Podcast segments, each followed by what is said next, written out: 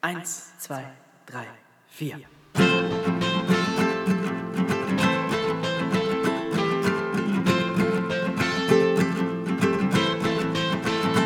Draußen schneit's, obwohl es Sommer ist. Die Zukunft ist so ungewiss. Die Miete wird erneut erhöht und immer kommt dein Zug zu spät. Immer deiner. Der Alltag nervt, komm, wir besiegen ihn mit Nerdkram, Punk und Koffein. Hallo, mein Name ist Lars Kokemüller und ich bin Independent-Filmemacher aus Hamburg. Ja, ich auch gleich. Hallo, ich bin Christian. Ich bin auch Independent-Filmer aus Hamburg. Ja, und äh, das hier ist jetzt die ähm, vierte oder fünfte Ausgabe des Podcasts Nerdkram, Punk und Koffein. Ich weiß noch nicht genau, ob es die vierte oder fünfte Ausgabe ist, weil äh, ich nehme heute zwei auf ähm, und ich fahre heute in den Urlaub und in einer dieser zwei ist Christian zu Gast. Applaus, Applaus, Applaus. Hallo Christian. Yay. Ja, ich freue mich. Ähm, es ist immer ein Spaß, hier zu sein. In diesem hervorragenden Studio. Auf, ja, ich glaube, andere machen mega. das auch wirklich besser. Ich habe auch, ich habe äh, äh, auch mal überlegt, ob man das vielleicht doch lieber im Sitzen macht, weil ich mache das mit Absicht im Stehen, weil es ist irgendwie energetischer. Ja, auf jeden Fall. Ich glaube, wenn man sitzt, Kennt dann so wird weg. man so, ja, aber ich glaube, die meisten anderen machen das, machen das im Sitzen. Und ich glaube, immer wenn ich, immer, immer wenn Gäste dabei sind, denke ich, ja, jetzt stellen wir uns ähm, in diese Raumecke. Das geht schon. Ich, da sind wir eigentlich schon fast im ersten Thema, wo ich kurz sagte, andere Podcasts. Ich habe ja sozusagen auch inspiriert hier von mir andere angehört und muss sagen, was halt gar nicht geht, wenn die so mit, mit so Skype-Konferenzen und so einem dann da was servieren, wo man denkt, so schon nach fünf Minuten, oh, das ist akustisch jetzt keine Stunde auszuhalten. Da lobe ich mir auch das hier, dann steht man auch lieber, als dann sowas zu betreiben. Ne? Ja, das stimmt. Apropos Soundqualität, da müssen wir immer schön nah ans Mikrofon, weil nicht, dass wir sagen, äh, oh, andere Leute und Skype Direkt und dann, an und dann haben wir voll den, eigentlich, voll den, das ist auch noch viel klarer, Teil. Sound. So ist eigentlich, eigentlich geiler, ne? So jetzt? Ja, so richtig, dass es auch so voll, denn so, so intim klingt auch, ne? So richtig so, eine tiefe Ja, Stimme, dann, dann liebe hat. Zuhörer. Das ist auch besser zum Einschlafen, denn die meisten Genau. Leute hören ja Podcasts zum Einschlafen, nicht auch. Echt, okay. Also, also, Ja, ich mir, glaub, mir geht es dann auch um Inhalt. Also wenn ich nur einschlafen möchte, dann kann ich auch andere, dann kann ich auch Musik anmachen. oder? ja, aber so zum Beispiel sanft und sorgfältig höre ich ganz gerne, da geht es mir wirklich nicht um den Inhalt. ja, doch, da höre ich ja richtig zu. Ich, Manchmal ich, mag ich den Inhalt nicht. Ich höre. Podcasts genauso wie ich Filme gucke. Also wenn ich merke, okay, ich bin höre jetzt nicht mehr zu, dann mache ich sie auch aus und höre irgendwann später weiter oder halt auch gar nicht. Ähm, aber dass ich mir das dann nebenbei laufen habe und dann irgendwie Sachen mache, dass ich eigentlich nicht zuhöre, das finde ich einfach doof. Ich höre also sanft und sorgfältig nicht für den Inhalt. Wenn, wenn, ich, wenn ich richtig für Inhalt höre, dann, dann sind das so Interviews mit Leuten, die ich interessant finde.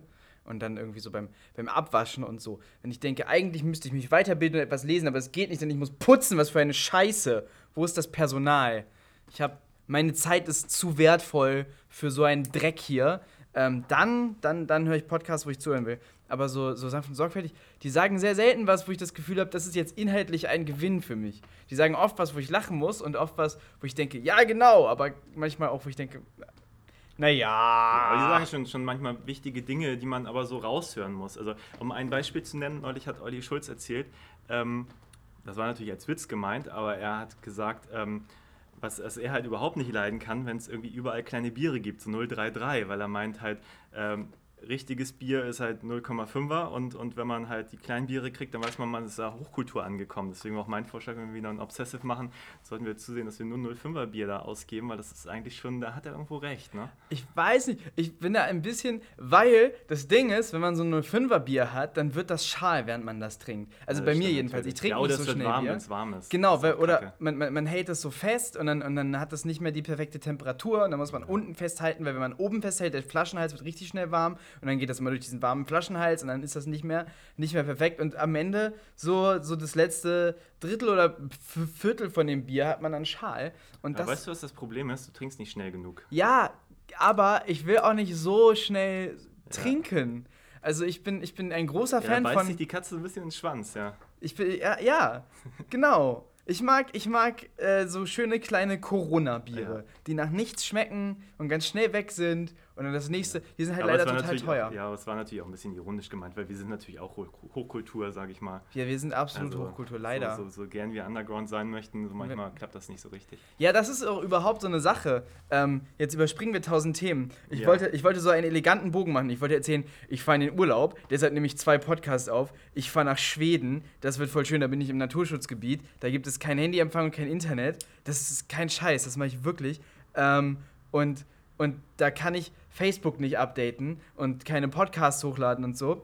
Und weil ich aber, weil aber die goldene Facebook-Regel Nummer eins, die ich in Facebook-Marketing-Büchern, die mir nichts gebracht haben, aber die ich trotzdem befolge seit Jahren, ähm, gelesen habe, ist, dass man regelmäßig posten muss und mindestens täglich. Habe ich jetzt zum Beispiel äh, für jeden Tag meines Urlaubs einen Facebook-Post getimed, weil ich denke, sonst fange ich von vorne an, wenn ich wieder. Wenn Aber ich habe wieder schon. Seiten äh, disliked, weil sie mich genervt haben. Wenn ich denke, so, da kommt jeden Tag irgendwas und das ist alles mega random und egal, dann. Ja, ich glaube, es muss irgendwie Themenbezug haben. Ja, aber muss ich, schon geil sein. Aber was du postest, finde ich schon geil. Aber Bei Radikal und Arrogant habe ich mal irgendwann äh, so eine richtige Posting-Offensive gemacht auf der Mhm. Radikal und Arrogant-Seite. Und da hatte ich dann, glaube ich, drei Postings pro Tag.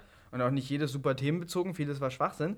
Und ähm, da ist die Seite gedisliked worden von einigen Leuten. Da gab es so, das kann man in den Statistiken immer nachvollziehen, aber eben äh, insgesamt sind, ist es total hochgegangen. Ah, okay. Also, äh, wenn man viel liked, aus Ich glaub, die irgendeinem Reichweite Grund. wird einfach größer, ne? Ja, genau. Äh, viel liked, viel postet, wenn man viel postet, was, was irgendwie zur Interaktion. Aber irgendwann war es mir zu anstrengend, es war auch irgendwie zu wenig. Irgendwie, ich glaube, es ist von in der Zeit von 650 auf 680 hochgegangen oder so. Und, das, Okay. und das über ein paar Wochen und das fand ich dann auch wieder doof. Facebook-Werbung und Marketing, Marketing habe ich einfach immer noch nicht drauf und ich habe auch, ähm, wir, wir haben jetzt gerade das letzte, die, die letzte Obsessive Underground-Veranstaltung im äh, Fundbüro fürs Erste gehabt. Ähm, und wir haben an einem ganz starken Punkt aufgehört da an der Stelle. Zwei Besucher, zwei Menschen waren da. Ähm, du warst nicht mal da. Ja, ich hatte aber ich hatte eine gute Ausrede. Hatte eine Alle hatten eine gute. Ausrede, denn das Wetter war geil. Ja, und es gab ja tatsächlich einen Film zu sehen, bei dem ich maßgeblich beteiligt war. Ja. Das muss Und die. Konkurrenzveranstaltung ist nicht gefloppt. Nein, wir waren besser besucht. Ja.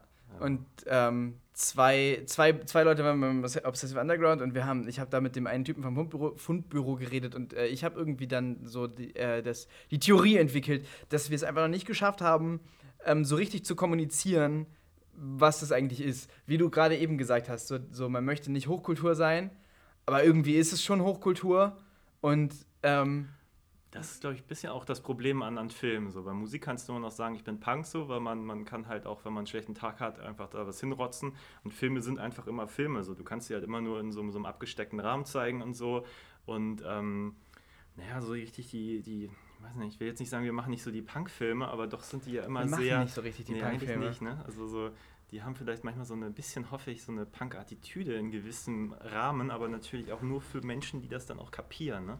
Ja. Also es ist jetzt, ähm, das ist aber, ein, äh, ich glaube, ein verbreitetes Ding, dass Leute auch immer irgendwie auch was Falsches in ihren Filmen sehen. Ich glaube, das, das haben wir nicht. Äh, ich, will jetzt nicht andere Leute dissen, aber ich denke nur neulich an die Nachtmar, wo ich einfach so eine, wo ich dachte, geil, so ein Film, der hoffentlich so, ich hatte erste Assoziation, Assoziation war Enter the Void, nachdem es anfängt mit, wir sind hier laut, hier äh, Warnungen, der Film muss laut angehört werden und, und, und hier, wer ist denn das, Stroboskopwarnung und so, was ich ja immer geil finde und so. Und dann erzählt er eine normale Geschichte und dann denkt man so, schade. Also eigentlich wollte ich jetzt, äh, ich wollte eigentlich, am liebsten wäre mir, glaube ich, 90-minütiges Musikvideo gewesen, irgendwas, was so richtig auf, auf die Nüsse so. Und dann ist es das nicht und dann denke ich, oh, schade.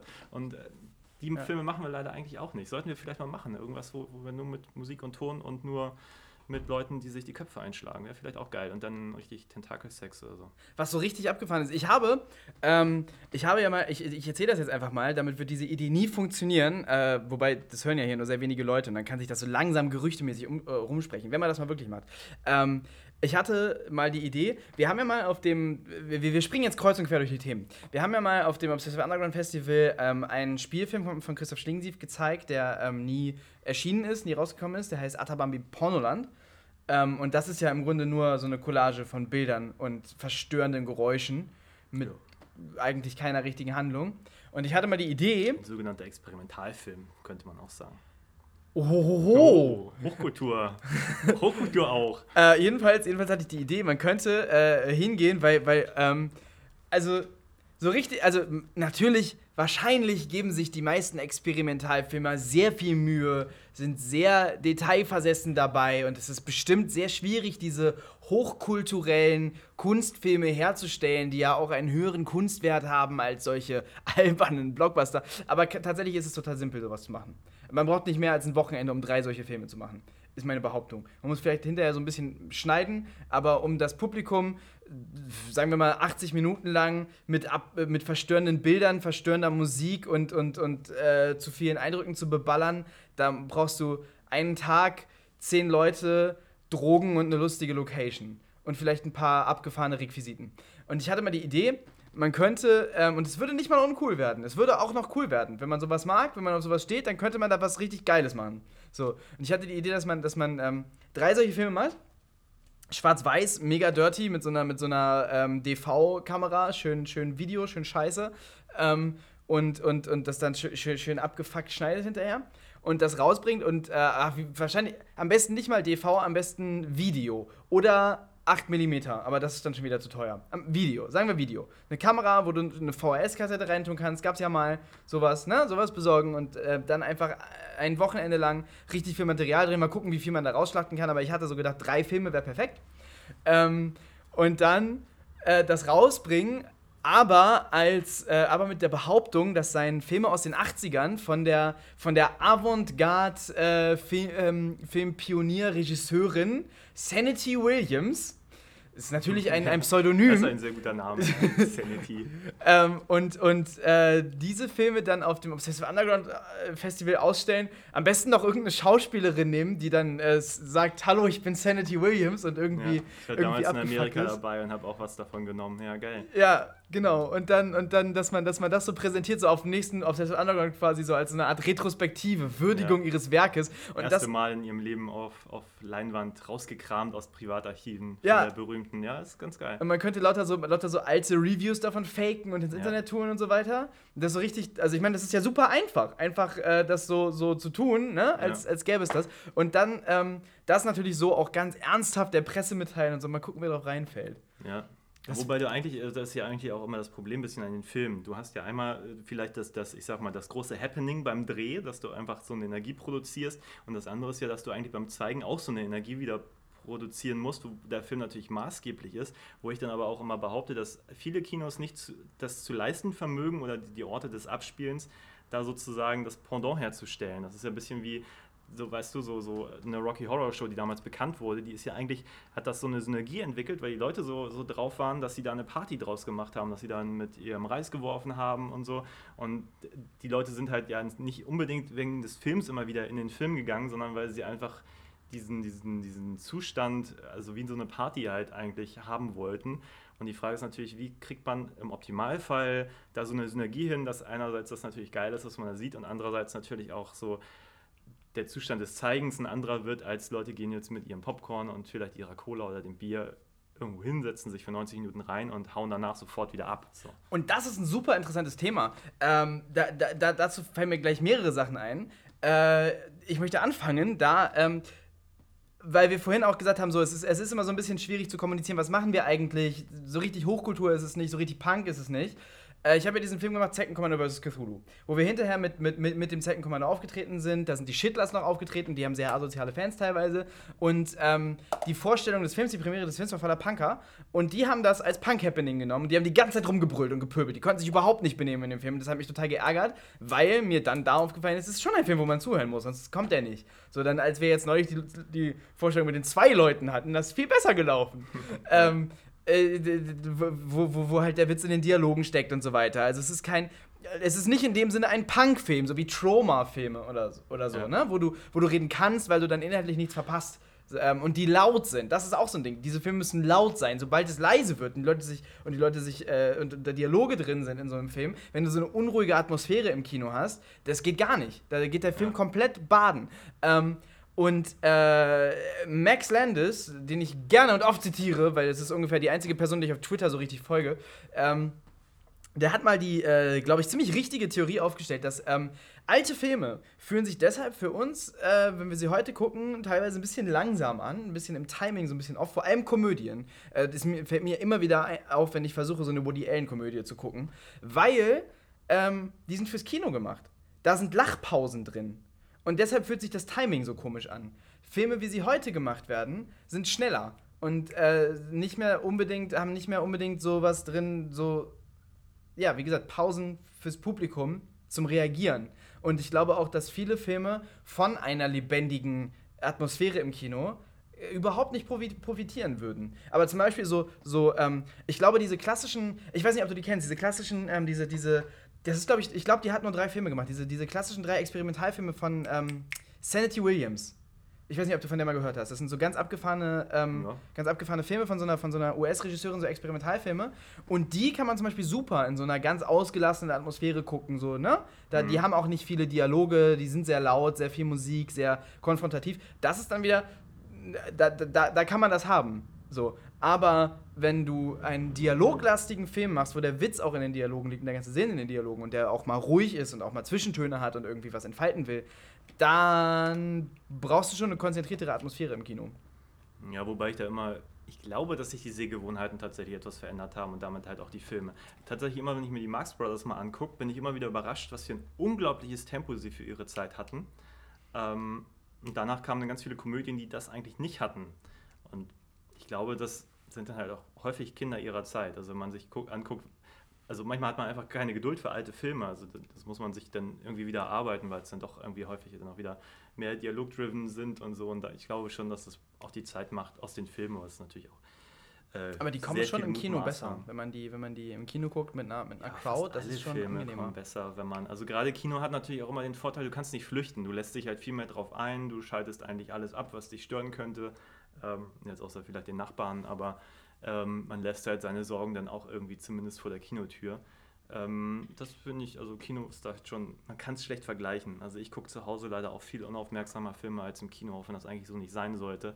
Also das richtig gucken ist halt für mich so Handy aus, Computer zuklappen und dann Beamer an und dann halt wirklich auf den Film fokussieren, aber das fällt natürlich immer schwerer, je mehr Ablenkung man um sich hat. Äh, für mich gibt es auch so fast ein ganzes Genre von Filmen, die für mich besser funktionieren äh, zu Hause auf dem Laptop oder sogar auf dem Handy. Und zwar so, so äh, Mumblecore-Filme fallen oft in die, in die Ecke. So Filme, die eigentlich nur aus ihren, aus ihren witty Dialogen bestehen, die eigentlich nur da punkten. Also für mich sind das teilweise auch Woody Allen-Filme.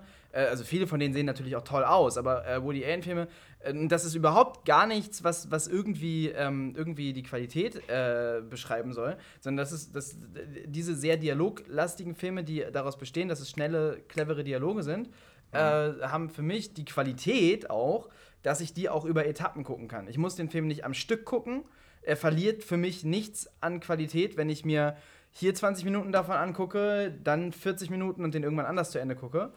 Äh, also, da, also für mich einfach gibt es gibt, diese Art von Film und, und also Leute wie Joe Swanberg, der sagt auch, seine Filme, er weiß, wenn er seinen Film macht, der wird nicht im Kino geguckt werden, sondern den guckt jemand im Bus auf dem Handy mit Kopfhörern. Die Frage ist natürlich, warum ist das so? Ich habe neulich auch die Erfahrung gemacht, ich habe diesen Film Shotbus damals irgendwie auf dem Filmfest Hamburg geguckt und ich kann jetzt nicht sagen, wahrscheinlich was der dritte oder vierte Film den Tag und dadurch natürlich hat er einfach ein schlechteres Standing, weil man ist nicht mehr so aufmerksam, als wenn man den ersten Film am Tag schaut. Man hat damals auch das Gefühl, er ist halt relativ lobatschig, ich weiß nicht, ob du den kennst.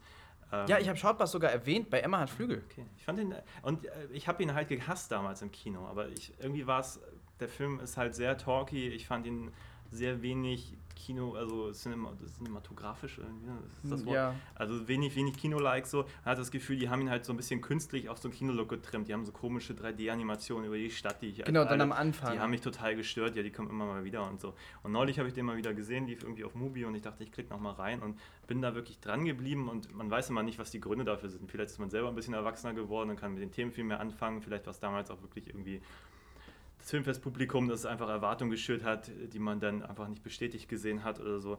Ähm, aber da fiel es mir auf, wo ich dachte, ja, dieser Film irgendwie gefühlt, funktioniert er besser auf meinem eigenen Laptop als irgendwie im Kino. Das ist das erste Mal, wo ich dachte, ja, das ist so ein Film. Ja, also ich, ich finde, dass es das teilweise gibt. Und dann finde ich, es gibt Filme, aber gut, die würde ich zu Hause ausmachen. Manchmal, manchmal begibt man sich ins Kino und hat sich in eine Situation begeben, wo man gar nicht reinkommen wollte. Man of Steel zum Beispiel. Ich hatte das, äh, ich glaube, mein schlimmstes Kinoerlebnis in der Hinsicht war tatsächlich Ghost in the Shell 2. Den ersten fand ich ja Es ganz gibt großartig. Es gibt einen zweiten. Innocence heißt der. Hm? Und der lief auf dem ähm, Fantasy Filmfest, glaube ich. Und das war ein Cinemax 1 um mich herum. Ich weiß gar nicht, wie viele Plätze hat das der Saal? 900.000? Ich glaube, es ist der Hm. zweitgrößte Saal in Hamburg, wenn nicht der größte. Und äh, ich saß genau in der Mitte, Reihe, weiß ich nicht, 10 mittig. Und um mich herum alle Leute, die diesen Film, glaube ich, mega geil fanden. Und ich, dieser Film ist total talky, ist ein Animationsfilm und es passiert nichts und alle reden nur. Es ist der, der reine Dialogfilm und dann natürlich japanisch mit Untertiteln. Aber es ist so langweilig, es ist ein bisschen wie die Matrix-Fortsetzung. Es ist alles so pseudo-intellektuelle, philosophisches Geschwafel. Ich konnte damit überhaupt nichts anfangen. Und ich dachte, ich bin jetzt der Einzige von tausend Leuten hier, die diesen Film richtig scheiße findet und am liebsten gehen wollen würde, wenn ich nicht irgendwie mich da um irgendwie gefühlte 30 Leute durch die Reihe quetschen müsste. Und hab's dann bis zum Ende ausgehalten, aber es war physikalisch schmerzhaft und den fand ich echt kacke. Dabei ist der erste so toll. Ich weiß nicht, ob jemand anders den Film gut findet, der ein bisschen Verstand hat. Kam der vor oder nach den Matrix-Fortsetzungen? Gute Frage. Vielleicht haben die Wachowskis ja auch das Prinzip geklaut. Ich kann es gerade nicht sagen. Weil die haben ja, der erste ist ja sehr, sehr geklaut bei Ghost in the Shell. Ja. Und wenn sie dann den zweiten gesehen haben und gesagt haben, ah ja, Fortsetzungen macht man am besten ein bisschen scheiße. Vielleicht haben sie dann das Also ich umgesetzt. fand's- und Ghost in the Shell schuld. Es gibt relativ viele von diesen japanischen Filmen, hatte ich dann irgendwie festgestellt, auch beim japanischen Filmfest. Diese Animationsfilme, wo ich mir denke, hallo, das ist, das sind Animationsfilme, du kannst halt alles machen. Es gibt halt richtig geile, wo du denkst, so Filme wie Paprika, weiß nicht, ob du den mal gesehen hast, Ja. wo du denkst, das ist so, so abgefahren, was da passiert, das ist so geil und das kannst du nur in einem Animationsfilm machen. Ja. Und dann gibt es halt so Filme, wo einfach nur geredet wird, wo du denkst, warum gibt man sich die Mühe, das alles zu animieren? Es sind aber also so Filme, die so nachgezeichnet werden, wie Waking Life oder so, wo ich mir denke, okay, da filmst du Keanu Reeves so, der spielt das Ja. und dann zeichnet das jemand nach und der Film ist einfach mega langweilig nachher. Ähm, und warum? Es ist Faulheit. Also bei, bei so Anime ist es richtig oft Faulheit. Die haben ja auch diese, diese Fließbandproduktionen und so. Und also ich, ich, also es gibt kaum ein Genre, wo ich so viel auch kommerziell erfolgreiches, faules Zeug sehe.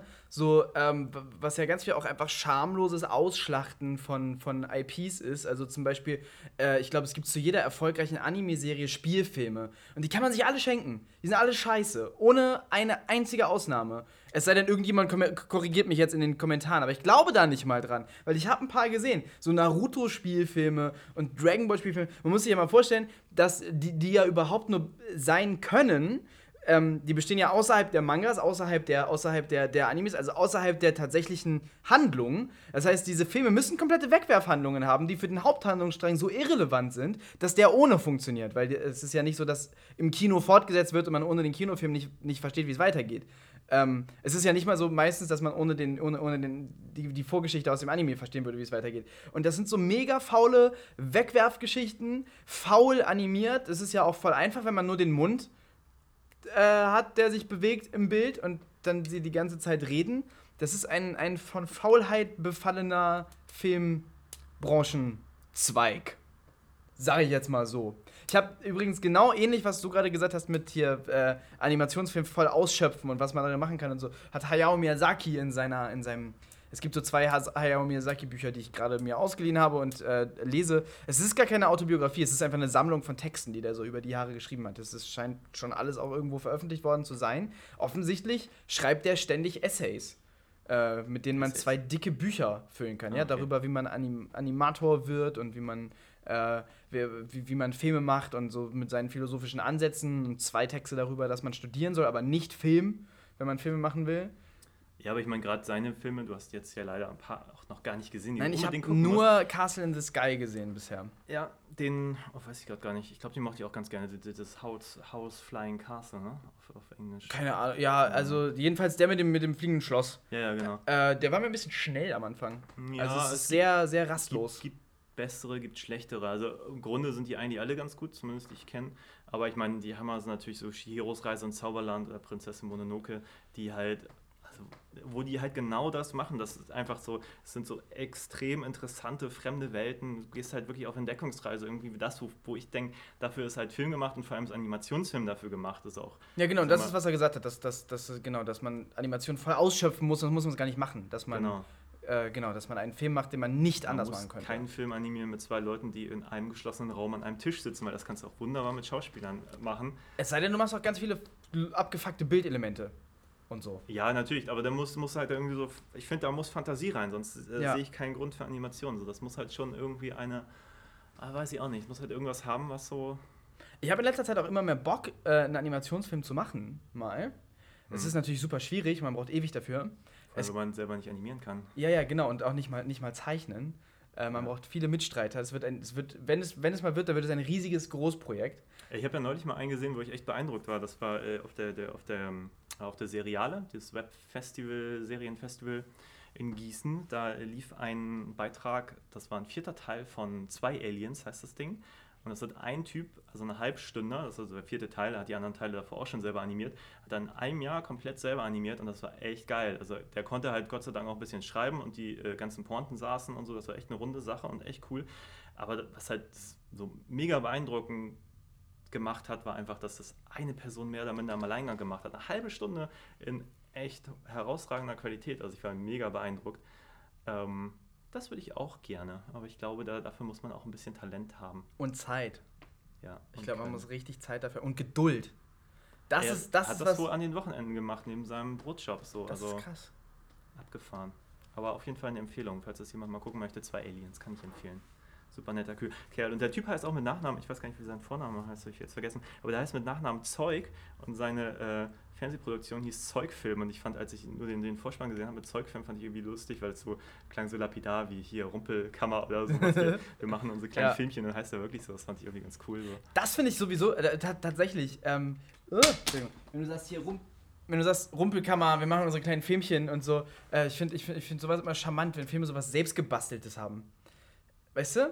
Ich weiß jetzt nicht, ob das bei zwei Aliens und bei Zeugfilmen so ist, aber das war bei Rettet den Gimpel so, den wir gezeigt haben Ja, beim Obsessive Underground Festival.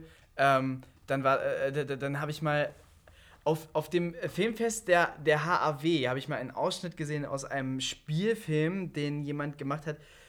Ähm, ich sage jetzt, ich gehe jetzt überhaupt nicht drauf ein, was das war, weil, weil ich, ich war mir bei dem Typen nicht ganz sicher, ob der vielleicht einfach ein bisschen verrückt war, äh, was es natürlich nur unterhaltsamer gemacht hat.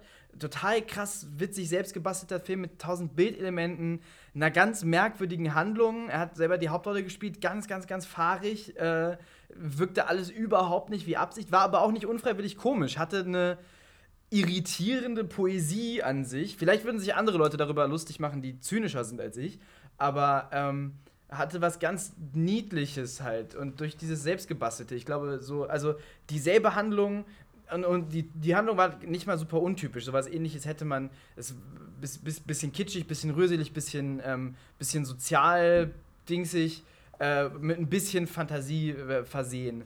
Ähm, die, die Handlung hätte man auch irgendwie ähm, im Fernsehen haben können irgendwann mal, nur nicht ganz so fan fantasievoll.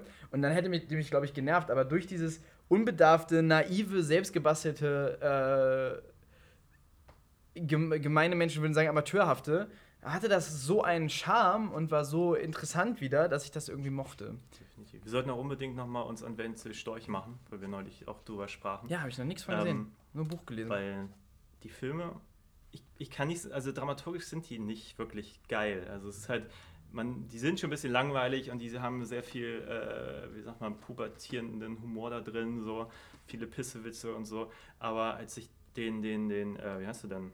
äh, den neuesten da, den, den eigentlich aufwendigsten, den er gemacht hat, gesehen habe, dachte ich, das ist so geil, dass überhaupt sowas in Deutschland jemals gemacht wurde. Also man glaubt es nicht. Das ist halt irgendwie wie so ein, irgendwo stand auf dem Cover so Terry Gilliam irgendwie auf Speed so und aber äh, der, der Vergleich passt irgendwie. Es ist halt alles bunt, es ist knallig, es ist bekloppt und man denkt sich so, hallo, ich komme hier irgendwie aus, aus Deutschland und das ist ein deutscher Film und ich habe von diesem Film vorher noch nie gehört und das kann doch nicht sein, dass jemand sowas Abgefahrenes macht und einfach keiner das kennt und ihn kennt und es ist so traurig, also Inhalt mal völlig außen vor gelassen. Wäre vielleicht spannend, da mal auch drüber zu reden. Auf jeden Fall. Ähm, Wenzel Storch kenne ich zum Beispiel auch nur weil es ein Buch von dem gibt, glaube ich, oder über, ich glaube von ihm über seine Filme, das es äh, in der Bücherhalle gibt und ich fand seinen Namen witzig. Das ist der einzige Grund, warum ich mir das angeguckt habe. Ich dachte, oh, witziger Name. Und dann dachte ich, Mensch, das sieht aus, als wären das geile Filme. Erst davon gehört, als es diese DVDs davon gab. Ähm, zumindest gibt es ja von zwei Filmen die DVDs, die ich auch habe. ähm, aber vorher auch nie. Also höchstens mal so im Beisein, aber dann waren die Filme auch nicht zu kriegen. Also es war jetzt, das ist, ist halt auch so traurig. Du, du, du findest solche Filme und denkst so, warum stehen die nicht irgendwie in Deutschland in jeder DVT hätte ich jetzt fast gesagt, in jeder Videothek und in jedem Saturn, weil das einfach ich meine, wenn ja irgendwas so, dass das Filmbild prägen sollte, dann ja auch so die außergewöhnlichen Filme. Und das Schöne in Deutschland ist ja, so die außergewöhnlichen Filme, die es gibt, die kennt keine Sau. Das ist doch. Das ist tatsächlich schlimm. so eine Sache ähm, mit, mit, mit, also, also ähm, ich, ich bin immer zurückhaltend mit, mit äh, so Ideen, also wie deutscher Film und so. Aber ähm, eine Sache, die mich, die mich auch so ein bisschen nervt am deutschen Film, ist, dass es auch gar nicht den Versuch gibt, oder vielleicht Vielleicht gibt es eine deutsche Filmsprache und sie gefällt mir einfach nicht. Für mich sieht es oft aus wie äh, der unfähige Versuch, entweder Fernsehen zu machen oder äh, US-Vorbilder zu, zu adaptieren und dabei komplett auf die Fresse zu fliegen. Ähm, und was mir zum Beispiel am japanischen Film total gut gefällt, ist, dass die sich so die komplette Freiheit genommen haben, rum zu experimentieren und einen komplett eigenen Film zu entwerfen. Eine ganz eigene Filmsprache, die es so nirgendwo anders gibt, wo es ja auch typische Charakteristika für gibt. Du weißt ungefähr, worauf du dich einlässt, wenn du einen japanischen, typisch japanischen Film guckst und so, die sich auch nirgendwo orientieren. So ähnlich beim Hongkong-Kino, wo, wo, sich ja auch einfach, wo auch einfach sie gesagt haben, so hier, ähm, weiß ich nicht, ob das der regionale Geschmack ist oder so, aber die einfach gesagt haben, wir experimentieren rum, wir machen irgendwie was. Hongkong-Kino war ja auch deshalb so, da, da gab es ja einfach keine, da gab es zum Beispiel keine staatliche Förderung oder irgendwas. Irgendwen, der inhaltlich eingegriffen hätte. Das einzige, das hat der Markt geregelt. Ne? Schön FDP-Film. Und da hat sich dann, da hat sich dann dieses ganz eigene Ding entwickelt, weil sie auf, die, auf das lokale Publikum gehen mussten, weil sie ja konkurriert haben mit Hollywood-Produktionen mit viel höherem Budget. Ähm, und ich würde mir, also ich würde mir das eigentlich für jedes Land wünschen, ich, äh, dass man, dass man irgendwie, dass man irgendwie sich, sich Freiheiten nimmt, eigene Eigenarten zu entwickeln. Das muss auch nicht, nee, es ist, da habe ich jetzt bullshittig gesagt, das muss ja überhaupt nicht landesspezifisch sein. Ich würde mir einfach grundsätzlich wünschen, ich mag es immer, wenn Filme sich Freiheiten nehmen, äh, äh, kurios und merkwürdig und, und eben eigenartig, eigenständig zu sein. Und ich habe das Gefühl, das gibt es im deutschen Kino fast gar nicht oder eben wenn, dann kennt es keiner, dann wird es auch überhaupt nicht unterstützt. Das ist nämlich auch eine Sache. Eigenartige Filme werden vom Publikum nicht verstanden, von der Presse ignoriert und von der Kritik teilweise verrissen. Also Wenzel Storch ist ja nun wirklich nicht, äh, nicht beliebt bei deutschen Kritikern. Ähm, und das ist sehr schade. Es gibt irgendwie wenig, wenig, ähm, wenig Appreciation. Äh, Anerkennung? Anerkennung. Anerkennung für, für, für Eigenartiges. Ja, wobei man das äh, auch nicht ein bisschen pauschalisieren darf, weil das Problem ist natürlich immer, was wir hier irgendwie aus anderen Ländern wahrnehmen, ist ja auch immer so eine Auswahl und so. Also ich kann mich erinnern, als Südkorea irgendwie erfolgreich war, die haben halt irgendwann, ich weiß gar nicht, Anfang 2000 oder so, gab es halt so eine Phase, ich weiß nicht genau, was die gemacht haben, aber irgendwie haben sie irgendwie ihrer Filmförderung auf die Sprünge geholfen, ob es einfach mehr Geld gab oder so eine Quote eingeführt wurde, dass mehr südkoreanische Filme in die Kinos mussten und so. Auf jeden Fall haben die halt so eine Phase gehabt, wo hammergeile Filme rauskamen, so Tale of Two Sisters, uh, Save the Green Planet. The ähm, Host. Was bitte? The, The, Host. Ja, der kam später, aber am ah. Anfang ah. noch äh, hier, äh, hier Old Boy und, und Sympathy for Mr. Vengeance und so. Einfach hammergeile Filme, wo du sagst, oh, ich muss mehr südkoreanisches Kino gucken, das ist so geil. Und dann kam halt der ganze Rotz, so wirklich, wo die halt einfach nur Hollywood nachgemacht haben, weil das sprudelt da halt mit hoch, so. Ähm, aber nichtsdestotrotz hat das, war das halt extrem geile Sachen irgendwie äh, hervorgebracht. Ähm, aber ich glaube, das ist dann teilweise auch wirklich so die, weißt du, wenn du hier jetzt in die Videothek gehst und sagst, du willst einen südkoreanischen Film gucken, dann hast du da zehn zur Auswahl und das ist natürlich irgendwo auch die Essenz dessen und wahrscheinlich, wenn du da bist, ist alles Ja, aber was ist die Auswahl, die du hast, wenn du in den USA nach deutschen Filmen fragst? Das ist, das ist die Frage. Äh, aber ja, da, das ist tatsächlich so, dass zum Beispiel ein Jörg Buttgereit im Ausland und wenn es nur Bootlegs waren, immer erfolgreicher war als in Deutschland oder auch hier unsere Kollegen von den ABCs, die laufen irgendwie hier immer mal auf dem Fantasy Filmfest, die laufen aber dann irgendwie in Brüssel und laufen doch irgendwie dann auch mal in Japan und so, aber irgendwie auf keinem Filmfestival in Deutschland. Und das ist doch genau das, was ich sage. Es gibt keine, es gibt keine Anerkennung, keinen Raum, äh, gar nichts für andersartige Filme, genau. für eigenartige Filme. Und das ist. Äh, das, aber wie gesagt, ich will nur sagen, auf. vielleicht ist aber dann in, in, weiß nicht, Brüssel und so, die assoziieren dann mit deutschen Filmen und plötzlich ABC so Superheroes, wo man sagt, okay, ähm, Ja. Weißt du, so, das ist jetzt so, das, was Ja. ich einwerfen möchte. Aber ich, also ich, Weil ich sowas glaube, die, da halt die, einfach läuft. aber so. die Filme, die, die Filme, die, ähm, die, die du kennst, also die man, die man kennt aus, aus Japan zum Beispiel, die sind in Japan auch einfach kommerzielle Erfolge und deshalb kennen wir sie. Und genauso ist es mit den Hongkong-Filmen. Das war kommerziell unglaublich Also erfolgreich. ich kann jetzt nur mutmaßen, aber ich glaube, ein Kim Ki-duk ist im Ausland immer erfolgreicher gewesen als in Südkorea zum Beispiel. ja, das, das mag, ich, ich kenne mich mit Südkorea nicht aus. Ich ähm, habe tatsächlich nur The Host gesehen, einen südkoreanischen Film. Also ich weiß nur, ich weiß nur halt mit den, mit den, also mit japanischem und Hongkong-Kino weiß ich, weil ich die Bücher darüber gelesen habe. Äh, Hongkong-Kino war unglaublich erfolgreich kommerziell. Hollywood Ja. war in Hongkong irrelevant an den Kinokassen. Äh, und, und, und äh, ich glaube, in Japan ist Hollywood jetzt nicht irrelevant, aber ein äh, Takeshi Kitano kennt man. Das ist ein Star. So, Ja. und der macht, der macht abgefahrene Filme. Violent Cop zum Beispiel. Jo. Ja, vor allem ist es ja auch sehr interessant. Eigentlich das Hongkong-Kino hat ja auch dann das amerikanische Kino massiv dann beeinflusst irgendwie. Ja. Also gut, die, die äh, Hongkong-Regisseure wie ein John Woo oder ein Ringo Lam, die waren ja, ja nicht so mega erfolgreich in äh, Hollywood, aber zumindest gab es halt viele Nachahmer, die dann so im Zuge eines, äh, jetzt muss ich überlegen, so Face-Off war auch noch John Woo, oder? Mhm. Nee, ja, doch, doch, John doch, Woo. doch. Ja, ja. Aber das hat doch, glaube ich, Hollywood massiv geprägt, diese Zeitlupen und überhaupt dieser Ja, diese ganze Idee von dieser ganzen, äh, von diesem ganzen Martial Arts. Heroic Bloodshed. Das kannst du ja heute gar nicht Bloodshed, mehr- Bloodshed, ja. Heroic? Bloodshed hieß das Genre. Dieses The Killer und äh, The Bullet in the Head. Nee, das war noch der.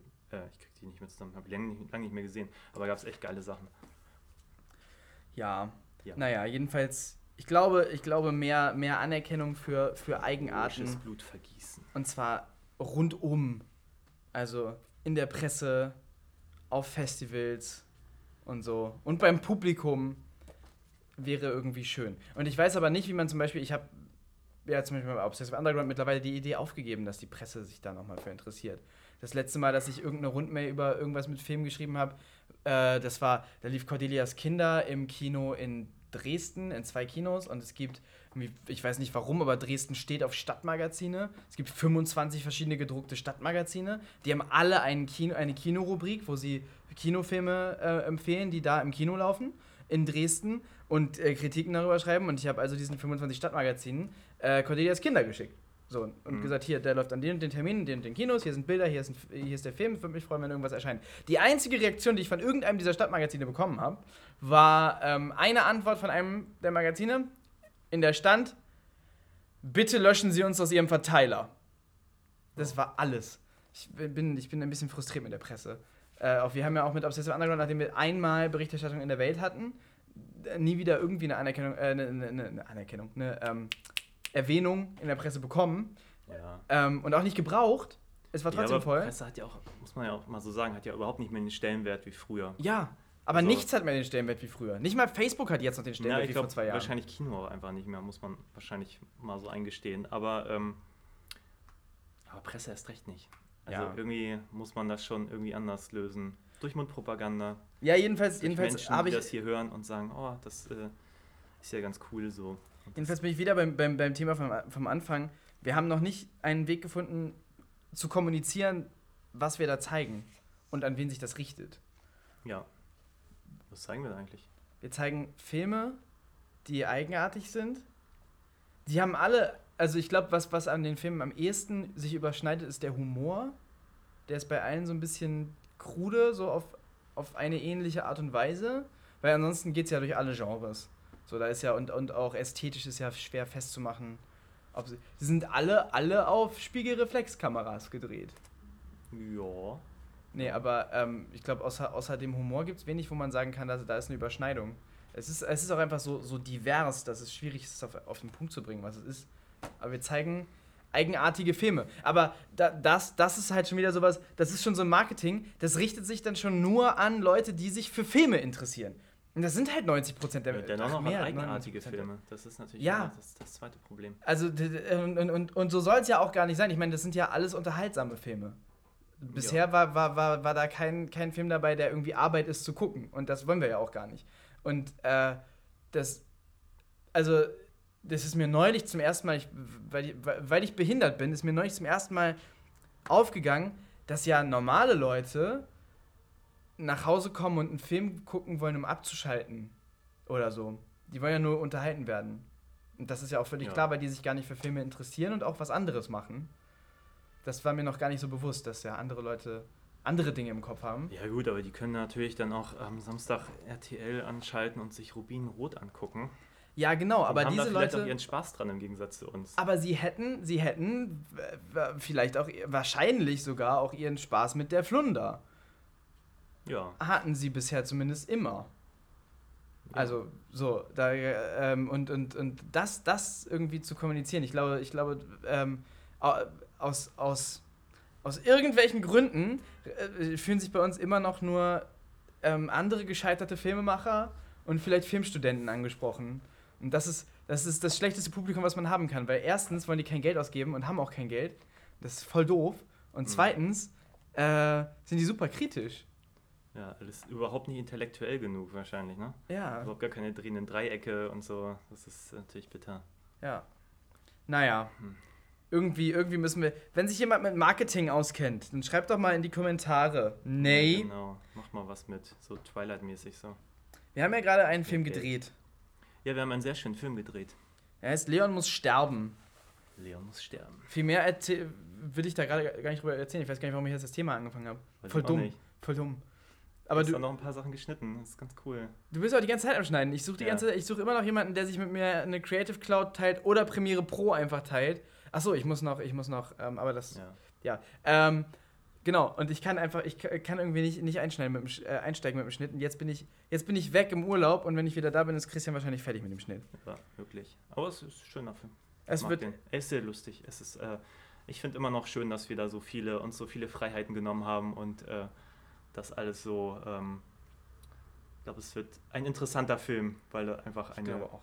auch eine, das kann man ja vorwegnehmen. Er erzählt eine Science-Fiction. Story, die halt auch mit wenig äh, Budget gedreht wurde und man macht irgendwie gar kein Hehl daraus, dass man irgendwie das große Budget hätte und es hat ein- einfach, glaube ich, alles so eine, so eine verspielte Freude, die ich auch beim, beim Dreh gemerkt habe, die sich hoffentlich dann auch irgendwie im Film so ein bisschen entladen kann und das, glaube ich, wird ganz cool. Also ich freue mich sehr, da beteiligt gewesen zu sein. Und das ist zum Beispiel ein, ein interessanter Punkt.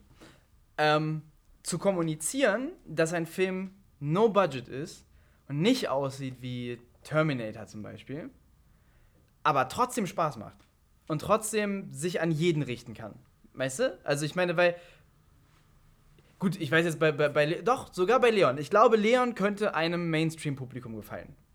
So Ja. letztendlich, so wie er wird, so, weil der hat, der hat einen relativ mainstreamigen Humor. Also es ist jetzt nicht so Mainstream wie Transformers oder so. Der Humor ist schon irgendwie speziell, aber das ist so, so dem Publikum von BoJack Horseman. Ja, ja, es ist natürlich geschmäcklerisch ist halt schwierig, was kann jemandem gefallen und so. Aber ich denke mir halt immer, mir persönlich gefallen dann leider auch diese mega erfolgreichen Star Wars Fanfilme überhaupt nicht, weil ich finde, die sind total leblos und langweilig und Ja. da zeigen halt nur Leute, oh, sie können auch ein bisschen Stunts und so und dann ist es einfach nie so geil wie die Originale, wobei im Falle von Star Wars und Episode 1 ist es noch was anderes. Ähm, aber ja, ich finde das dann immer schade, dass dann gerade solche Filme dann plötzlich so viel Aufmerksamkeit generieren, weil die halt mit gar keinem Geld so tun, als hätten sie ganz viel. Äh, und dann ist es halt wirklich komplette Selbstausbeute, behaupte ich mal. Und dann hauen sie da irgendwas hin, was halt eigentlich inhaltlich mega langweilig ist. Und das wird dann wahrgenommen. Das ist mir manchmal echt ein Rätsel. Auch eine Sache, die Hayao Miyazaki schreibt. Der Typ sagt ein paar gute Sachen. Ich bin immer ein bisschen irritiert. So, das ist ganz oft so, wenn ich auch wenn ich äh, Interviews mit japanischen Regisseuren lese, irgendwas daran, ich kann gar nicht genau festmachen, was, wie die über sich und ihre Arbeit reden, irritiert mich immer so ein bisschen. Die haben so eine krasse Arbeitsethik und so ein ordne dich unter und so. Ja, das ist aber Japan. Ja. Die sind so mega devot. Also, Aber er hat jedenfalls gesagt, ähm, er, hat, er, er hat gesagt, ähm, ihn fragen oft, äh, ihm, ihm fällt auf, bei jungen Leuten, die anfangen wollen, Filme zu machen, die fragen ihn äh, über seine Filme, über technische Spezifika aus. So, die möchten wissen, ja, wie wird das technisch realisiert, das und das, so, die haben irgendwelche Ideen davon. Und er meint, das, sind, äh, das liegt daran, dass junge Leute gerne, wenn sie anfangen, Filme zu machen, ernst genommen werden wollen und deshalb technisch perfekt äh, ihren Film machen wollen, weil das wird ernst genommen. Ähm, und er meint halt, er sagt halt, das ist die komplett falsche Frage. Ein, äh, ein, ein, ein junger Film, jeder Filmemacher muss sich als erstes fragen, was will ich erzählen? Und er sagt, ähm, ein, ein Film kann technisch so unperfekt sein, wie er will. Wenn der Filmemacher weiß, er, was er erzählen will, was er sagen will, dann wird der Film immer was haben. Und ein Film, der was sagt, ist immer interessanter als ein Film, der technisch perfekt ist und nichts sagt.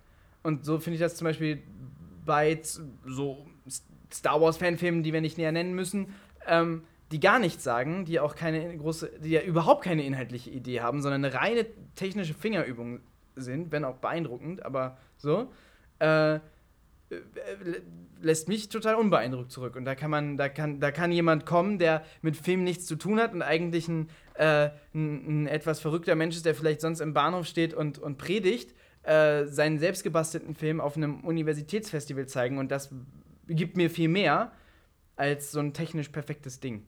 Ja, da, äh, ähm, da gebe ich dir äh, ganz großen Teilen recht, aber trotzdem habe ich manchmal so Filme, so zum Beispiel Scott Atkins Sachen, also der, der, der beste Martial Arts Mensch, den die USA gerade haben. Unfassbar geiler Kämpfer und Schauspieler. Also Ist das der, äh, als Raid-Mann? Schauspieler.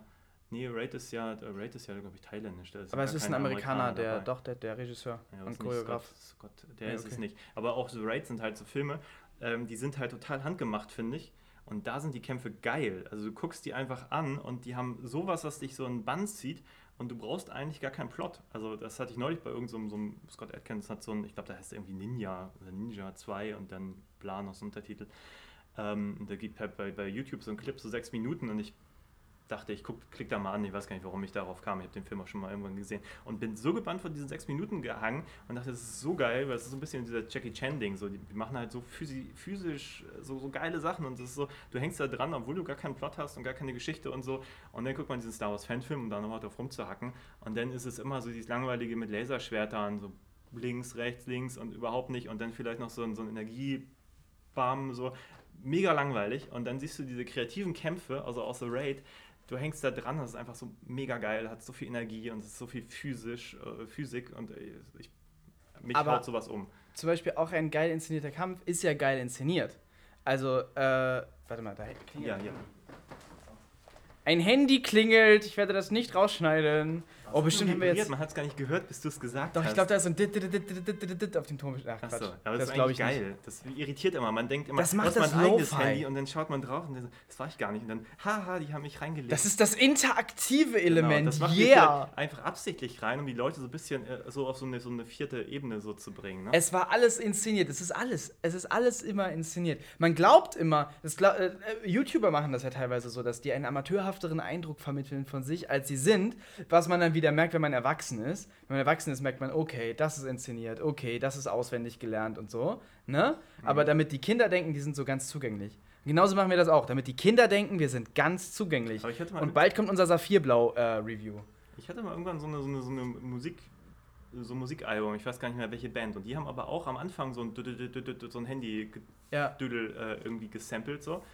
Ähm, das fand ich immer geil, weil am Anfang man, denkt man sich, oh scheiße, mein Handy, da kommt jetzt wahrscheinlich ein Anruf und dann war das gar nicht. Das Störgeräusche und Störelemente finde ich ja sowieso geil. Ich Das stehe auch total auf analoges Rauschen und so im Ton. Vielleicht Also. machen wir das auch in Leon, einfach mal random irgendwo rein. Dass dann Leute, Stör- wenn sie das gucken, stört. auf ihr Handy schauen. So. Ja, nie, so mega random. Nie, nicht, nichts zu Unverständliches. Aber ich wollte gerade noch sagen, auch ein, auch ein geil inszenierter Kampf ist ja geil inszeniert und sagt ja was. Also zum Beispiel, die werden ja dadurch interessant, dass äh, ich habe ich hab gerade ähm, Every Frame a Painting, YouTube-Channel, große Empfehlung. Da gibt es genau zu Jackie Chan eine Analyse. Äh, das Video heißt, glaube ich, How to Do äh, Action Comedy. Und es geht darum, wie Jackie Chan in Hongkong Filme gemacht hat. Und es wird dann auch verglichen mit, wie er in den USA Filme gemacht hat und wie er heute Filme macht, weil er ist ja jetzt alt und kann bestimmte Sachen auch einfach nicht mehr. Ja. Aber jedenfalls wird er faul. Also ich weiß nicht, ob er es noch kann, aber er wird auf jeden Fall faul. Ähm, und, und das eben, dass, dass, dass das eben früher, was er gemacht hat, großartig choreografiert war. Zum einen äh, viel, kaum Schnitt, ganz viel Kamerabewegung, ganz viel so in einem, in einem Ding. Und er ist ja auch, Jackie Chan ist ja auch zum Beispiel ähm, total bekannt dafür, wahnsinnig obsessiv zu sein damit, dass er, Ja. dass, dass, dass das in einem Take klappen muss und dann macht man halt eine Woche lang tausend Takes von der Sache, bricht sich dabei alle Knochen, aber dann sitzt es. Ähm, und also wenn man sich die Sachen mal wirklich anguckt und sich dabei im Kopf behält, das hat er wirklich gemacht, dann ist das Wahnsinn, was der in seinen Hongkong-Komödien für, für Zeug gemacht hat. So großartig. Ähm, und, und also da, das zum einen, das ist großartig choreografiert und es sagt halt immer was. Es ist immer eine Geschichte, die da erzählt wird. Und ich Ja, finde ja, auch genau. bei The Raid zum Beispiel, der ist so geil und so mitreißend, da wird ja kaum geredet und der Plot ist, ist wirklich minimal, aber jeder dieser Kämpfe erzählt was. So, ähm, wenn sie, wenn, wenn, wenn die beiden Brüder gegen diesen kleinen Fiesen da kämpfen, da ist so, da passiert so wahnsinnig viel. Ähm, und ich weiß nicht, ob das gute Schauspieler sind, die irgendwas Hintergründiges rüberbringen. Die, äh, äh, das meine ich gar nicht, dass da Beziehungen sind und sowas, sondern einfach diese, diese Kämpfe kannst du so fühlen und so, äh, weil, weil die, ähm, weil das sind zum Beispiel, glaube ich, alles auch einfach richtige Kämpfer, die wirklich kämpfen und das kriegst du mit. So auch, ja. auch gerade dadurch, dass da nicht so viel geschnitten wird. Und das ist ja, das ist ja diese Hollywood-Schule von Action, diese faule Hollywood-Schule, dass man ähm, sehr nah rangeht, sehr viel wackelt und sehr viel schneidet. Und mhm. dass im Grunde gar nichts passiert. Ähm, bei, bei, bei glaube ich, diesen Taken-Filmen, da kannst du teilweise überhaupt nicht folgen, was jetzt ja, die Action sein soll. Ich kann mich an die Born-Teile erinnern, die ich teilweise im großen Uferpalast damals noch gesehen habe. Wo man auf großer Leinwand wurde man seekrank. Also es war von, von Action nachvollziehen halt nichts mehr übrig. Ja. Ich habe das auch bei diesem einen Star Wars Teil gesehen, wo ich dachte, das, man sieht nichts von diesem Kampf und nachher sieht man in Making of, wie sie Wochen, Monate lang diesen Kampf geprobt haben, wo man denkt, das ist auch so Perlen vor die Säue. Du kannst doch diesen Kampf nicht so mega geil choreografieren und nachher baust du da Vorrichtungen, damit die Kamera noch mehr wackelt, damit du halt im Schnitt nachher gar nichts mehr davon siehst. Also ich meine, ja. what's the point? Das ist auch eine Sache bei diesen Star Wars Prequels, weil ja, also viele Leute sagen, die Star Wars Prequels haben auf jeden Fall, was, was sie besser macht als die originalen drei, ist, dass die Laserschwertkämpfe besser sind weil die sind ja so mega choreografiert. Das ist ja so, ja. Ähm, das ja, ist ja mehr Tanzen. Nichts, ja. Aber sie erzählen nichts. Ja. Die tanzen. Du siehst, also es, es, im, im, ersten gibt es diesen Kampf zwischen Darth Maul und den beiden und den beiden Jedi. Und davon siehst du relativ viel. Das, da ist viel Totale und so. Mhm. Und ich finde ich fand den, ich finde den super langweilig, den Kampf.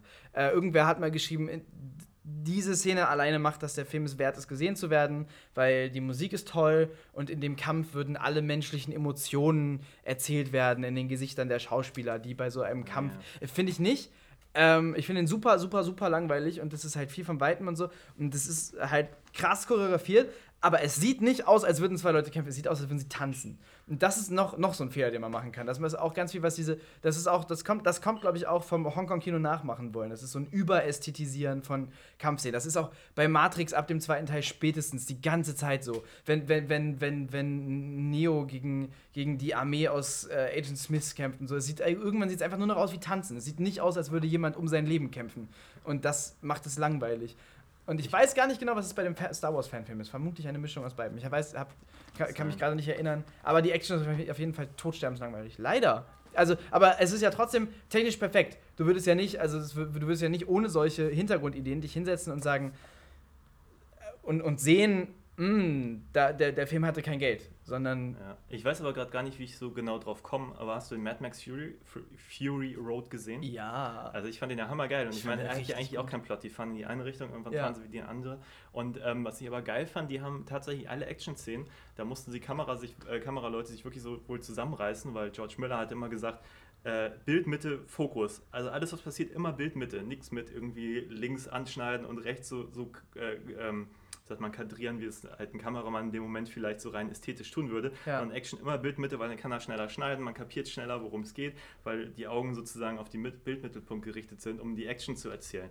Und ich finde, der Film ist halt für mich auch so ein Paradebeispiel, weil man so wirklich den Plot erzählt, was passiert eigentlich in der ersten halben Stunde, außer dass sie da halt irgendwo hinfahren und irgendwie ganz viel passiert. Und aber es ist halt eigentlich so eine, so eine unfassbare Energie, die da irgendwie entsteht. Und also für mich auch so ein Film, wo ich sagen würde, Plot kann man wahrscheinlich in zwei Sätze auf dem Bierdeckel zusammenschreiben, aber irgendwie hat der Film so viel von was auch immer. Ähm, Einfach Handlung, Action. So nicht Plot, sondern, sondern was wir. Ja, aber eben keine Handlung, die man sagt, ja, ja, genau. das ist jetzt folgt so, so, so einem großen dramaturgischen Faden und nachher mit Plot-Twist und so, ja. sondern wirklich einfach so einer so einer gefühlten Handlung. Ich wollte gerade vergleichen mit, mit Rubinrot, der die ganze Zeit nur Gerede ist und den ja. du, wo du ewig brauchst, den zusammenzufassen, der aber gar keine Handlung hat, wo du dann da sitzt und sagst, da ist nichts passiert in diesem Film. Ist nichts passiert. Und äh, dagegen Mad Max Fury Road, wo die ganze Zeit nur Sachen passieren. Also als ich den geguckt ja. habe, habe ich den empfunden als, als komplett überladen und, und, und so, dass man wird beballert mit, es passiert und passiert. Es ist, es, man, man kommt gar nicht zu Atem, weil er einfach die ganze Zeit ist dieser Film in Bewegung. Und ja, das ist das Ding, Bewegung. Kann man auch sagen, er hat eigentlich viel weniger Plot, aber der ist halt viel wichtiger. Ja, genau, das. ja. Weißt du, weil bei, bei Rubinrot haben wir hier gefühlt 15 Minuten versucht, den Plot zu erzählen. Ja. Und man kommt nicht an, ans Ziel, weil es auch einfach alles redundant und egal ist. Ja, ja, genau. Das ist einfach so, so auf so einer so einer komisch abstrakten Ebene passiert so total viel. So als wenn es wichtig wäre, äh, Ja, es wird halt erklärt, Bla. wie diese Welt aussieht. So, das Ja. ist wirklich das Ding und, und, und, und ohne dass man auch nur einmal nichts. irgendwie so, ja, und gute Filme erzählen einmal, okay, so funktioniert die Welt und dann halten sie sich auch an ihre Spielregeln Ja. und dann wird es irgendwie geil. So wie bei Mad Max Fury Road. Die erzählen nicht mal, so funktioniert die Welt, sondern ja, die sie funktioniert halt einfach so. Ist klar, wie die funktioniert. Und das ist, ah ja, das ist ein richtig, richtig, richtig geiler Film. Geiler Film. Und dieses ähm, Sachen in die Bildmitte, das finde ich interessant, weil das ist so ein bisschen, ähm, das ist sowas, was, was, was Lloyd Kaufmann auch mal gesagt hat. Er hat gesagt, es gibt nur eine Regel für Kameraleute und ich will nicht Miller und Kaufmann in irgendeiner Weise qualitativ Ja. vergleichen, aber er hat gesagt, es gibt eine Regel für Kameraleute und die ist Point the camera where stuff is happening. So, Ja. Also auch immer auf die Action. Und eine Sache kann man Trauma nun schwierig vorwerfen und das ist, dass es nicht, dass nicht genug passiert. Obwohl doch, das kann man schon Trauma einigen Filmen vorwerfen. Mir fällt gerade ein, Kaufmann. jemand, jemand hat mir neulich erzählt, er hat so einen 3D-Film gesehen mit so einer Brille, wo du halt frei im Raum gucken kannst. Und er meinte, er hat einen Kurzfilm gesehen und meinte, er hat das Ende nicht kapiert und hat dann im Nachhinein festgestellt, dass er einfach in die falsche Richtung geguckt hat, als nachher so die Auflösung kam. Ich weiß nicht welcher Film und keine Ahnung, aber ich fand es irgendwie ganz witzig, dass so bei diesem 3D-Scheiß das passieren kann, dass du sozusagen gar nicht mehr auf den, den Inhalt des Films schaust, sondern in die falsche Richtung. Ich meine, what the fuck? Welch großartige technische Innovation. 3D ist so ein Scheiß. Ähm, das hat äh, Kollega. Kollega hat ein äh, Musikvideo rausgebracht. Ich glaube gar nicht von ihm, sondern von seinem, von seinem Signing Say It. Da wollte ich in dem anderen Podcast, den ich alleine mache, später darauf, darauf eingehen, weil ich rede gerne über Gangster-Rap. Ähm, und und, und die, die, haben ein, die haben ein Musikvideo gemacht, ähm, wo sie, es, das, gibt es, das gibt es jetzt als, als Option bei YouTube, äh, dass du ein 360-Grad-Video machen kannst. Ja. Und die haben ein 360-Grad-Video gemacht. Und das ist halt scheiße. So. Natürlich kannst du dann die Kamera umdrehen und dir die Buddies von Kollega angucken, aber es wackelt, weil du es selber machst und, und, und, und es sich dazu ja auch noch bewegt. So. Und es sieht scheiße aus und es ist komplett undramaturgisch und es ist einfach scheiße. Dann siehst du halt, dann ist es halt wirklich nur noch Leute, die rumhängen und zwei Rapper irgendwo im Raum, die du dir gar nicht angucken musst, die rappen. Ja. Richtiger Bullshit. Wer will, wer will denn das? Bestimmt kann man damit auch, irgendwer wird kommen und diese technische Innovation verwenden, um was ganz Tolles zu machen, wo es zu passt. Bin mir nicht sicher. Irgendwann. Also ich meine, das ist ja wie mit diesen 3D-Brillen. So, alle haben Avatar gesehen, denken geil. Genau, da ist jemand gekommen und hat was gemacht, haben. was dazu passt. Genau. Ich verstehe immer noch nicht, warum das ein Franchise ist. Wäre eine Fortsetzung, aber egal. keine Ahnung. Ich fand den jetzt auch nicht. Also ich finde andere Cameron-Filme sehr viel stärker. Tatsächlich habe ich mir neulich sagen lassen, dass die Amis nur noch dieses 3D-Zeug machen, äh, weil der ganze China-Markt das so geil findet. Das Und ich hast gesagt. Erzählt, ne? Ja. Habe ich nämlich gerade- erzählt, ja. Anderer YouTube- YouTube-Empfehlung, Comic Book Girl 19. Viel Bullshit, aber ein paar interessante Videos. Und sie hat jetzt gerade ein Video und ähm, da, da, basierend auf einem Buch, und das Buch habe ich mir auch direkt bestellt. Da, darüber werde ich dann später noch viel mehr erzählen können, weil ich werde dieses Buch jetzt lesen. Hoffentlich kommt das morgen, bevor ich in den Urlaub fahre. Ähm, äh, der, der, der, ähm, genau, da, da, dass, dass der US-Markt nur noch 20% ausmacht von, von, der, von den Einnahmen von Blockbustern und 80% äh, eben im Ausland gemacht werden und davon der größte Teil China und Russland. Und äh, dass also Blockbuster-Filme mittlerweile für ein Publikum gemacht werden, das erst seit den 90ern Filme kennt. Also in China gab es halt vorher nur Propagandafilme und das sind keine Filme. Und das ist, äh, das finde ich krass. Und das erklärt auch, warum, warum die Qualität so hart abfällt, weil sie nicht mehr hoch sein muss. Muss einfach nicht. Ich habe ja gerade den neuen, den, den, den neuen Terminator gesehen, den Genesis, heißt Ja. der, glaube ich, ne? den fünften. Äh, und war überrasch, über, überaus äh, positiv überrascht, dass der auch mal wieder so geil Action erzählt. Ich habe lange nicht so das Gefühl gehabt, dass ich mal wieder geile Action-Szenen gesehen hätte. Also ich meine, der Film arbeitet sowieso total viel, du hast ihn noch nicht geguckt. Ich habe ihn noch nicht gesehen. Er arbeitet total viel mit Verweisen auf die Original zwei Teile, also auf 1 und 2, die anderen 3 und 4 hat er. Und negiert dann ihre Handlungs. Äh, ihren gesehen. Ja, aber mit, mit so, einem- so, so, so Star Trek Parallelweltenplot. Ah, okay. Ähm, wie gesagt, fing, fang auch, fing auch nicht so geil an, wo ich dachte, oh, mal gucken, was das wird so. Dieser, dieser heißt der Kyle, also der, der im ersten Teil in die Vergangenheit zurückgeschickt Ja, wird, ja, um ja, Sarah Kyle. Connor zu retten. Und damit fängt es halt an in der Zukunft. Es gibt Krieg gegen hier Skynet und so. Den gibt's noch? Und- Haben sie den animiert? Nee, sie haben einen anderen Schauspieler genommen Ah, natürlich. okay. ähm, der, und dann spielt es halt in der Zukunft, er geht in diese Maschine, wird zurückgeschickt, so, John Connor schickt ihn halt dahin. Ähm, er soll halt in dem Parallelplot, der 1984 spielt, äh, sozusagen Sarah Connor retten. Sarah und dann Connor ist ist ja er, eine ist er da und äh, genau, das, das ist, spielt die auf Game of Ja, ja. Thrones. die, Emilia Clark. ja, die Linda Hamilton äh, irgendwie ähnlich sieht, auch wenn sie viel besser ausschaut so Ja. und auch irgendwie jünger wirkt und so. Ist übrigens witzig. Emilia Clark hat jetzt Sarah Connor gespielt. In der Serie spielt das ähm, Dingenskirchen, Cersei, auch Game of Thrones.